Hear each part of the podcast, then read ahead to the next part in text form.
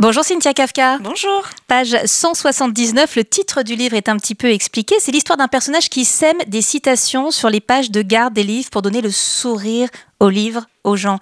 Est-ce que votre rêve secret en publiant ce roman, c'est de donner cette idée aux lecteurs et qu'ils prennent l'habitude de semer comme ça des citations dans les boîtes à livres? Alors, de semer des citations et surtout de semer du bonheur un petit peu partout. C'était un petit peu l'idée, oui. Alors, il faut faire attention de ne pas déflorer le suspense, bien sûr, mais donc l'un des personnages adore les boîtes à livres. Euh, j'imagine qu'il y a un petit peu de vous là-dedans. Quel est votre rapport aux boîtes à livres? Alors, moi, j'adore surtout les livres, mais euh, l'idée, elle est venue. Euh, j'étais assise en terrasse dans mon petit Périgord d'adoption et il y avait une vieille personne qui regardait les boîtes à livres et qui regardait chaque livre avec une attention particulière. Et voilà, il y a un personnage qui est né de ça et de ces livres qu'on se prête, de ces livres qu'on partage, de ces livres qui passent de main en main. Vous pensez que oui, c'est les livres, ils sont pas faits pour euh, forcément être gardés, que c'est beau de leur donner une autre vie, de les offrir? Alors oui, euh, c'est beau de les offrir. Après, moi, j'ai beaucoup de mal à me séparer des livres que j'aime. Parce que c'est toujours un peu un dilemme, ouais. c'est ça. Alors, il est euh, question aussi dans ce livre de Cabane, de la ville de Montpazier, aussi en Dordogne. Est-ce que l'Office de tourisme euh, vous a soudoyé? Parce que ça donne quand même furieusement envie d'y aller. non, euh, j'ai pas eu du tout de rapport avec l'Office de tourisme. Bon, je ne désespère pas. Peut-être qu'il m'invite devenir ambassadrice de Montpazier, pourquoi pas. Mais, mais non, c'est une petite bastide que je connais depuis une quinzaine d'années maintenant et que j'aime particulièrement. Et donc, qui résonnait particulièrement en moi et que j'avais aussi envie justement de montrer à travers pages. Alors, il n'est pas question que de boîte à livres et de cité médiévale hein, dans ce roman, mais c'est un drame qui ouvre l'histoire. Est-ce que vous pouvez nous en dire un tout petit peu plus?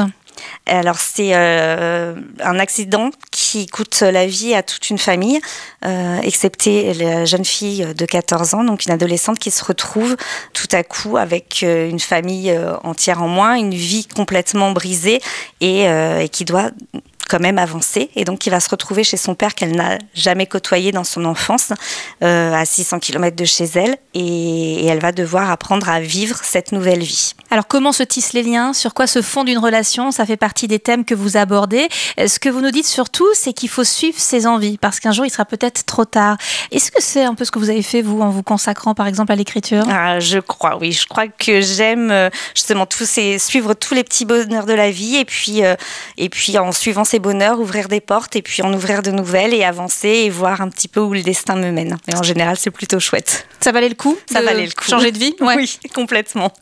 Vous parlez aussi dans ce livre des liens intergénérationnels. Il y a quatre héros, euh, une ado pour la plus jeune, une retraitée haute en couleur pour la plus âgée. C'est une jolie histoire aussi sur la différence d'âge qui ne compte pas finalement. C'est une histoire sur euh, le fait que euh, chacun peut être bienveillant pour quelqu'un d'autre, même s'il ne le connaît pas au départ, que chacun peut aider les autres en étant attentif, en étant bienveillant et ouais, malgré l'âge, quel que soit en tout cas l'âge, on peut chacun être un pilier pour d'autres.